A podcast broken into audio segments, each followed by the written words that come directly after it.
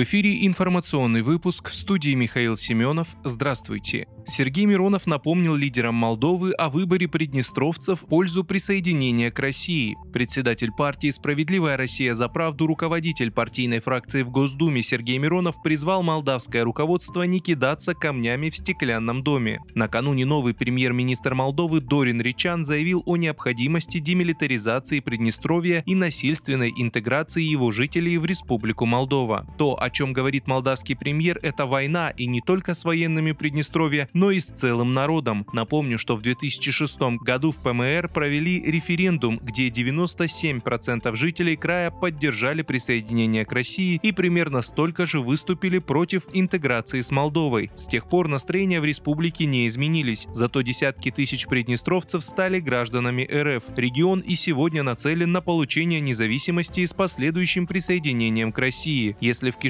не желают ускорить этот процесс, молдавским политикам стоит воздержаться от непродуманных заявлений, а тем более решений, заявил Сергей Миронов.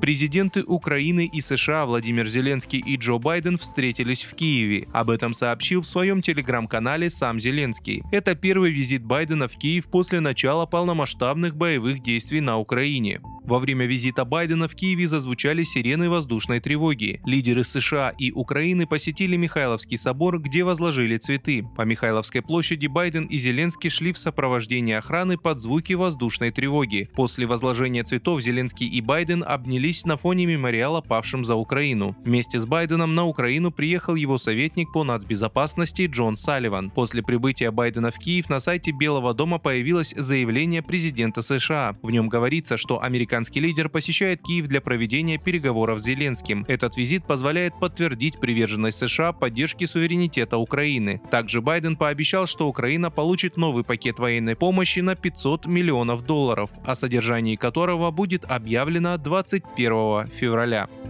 Украинский военнослужащий, взятый в плен под Авдеевкой, рассказал о службе британских и канадских офицеров и других специалистов в вооруженных силах Украины. Слова неназванного украинского пленного передает РИА Новости. По словам военного, он встречал канадских и британских специалистов под Херсоном, они в основном работали с морпехами. Под Авдеевкой он видел иностранцев. Он подчеркнул, что условия, в которых находились натовские военные, не позволяли обучать украинских бойцов, поэтому иностранные служащие принимали непосредственное участие в боевых действиях. Пленный украинский военнослужащий предположил, что британцы были ближе к офицерскому составу. В свою очередь, по его словам, канадские специалисты в основном уходили дальше от позиций ВСУ. Кроме того, военный считает, что сейчас больше украинцев обучается за рубежом. В частности, он встречал бойцов, которые ездили в Великобританию. Он пояснил, если человек не служил, его обучают на военно-учетную специальность стрелков обращению с оружием. Украинский пленный также раскритиковал стрелковое вооружение, поставляемое НАТО. В частности, бельгийский пулемет он назвал неудачным.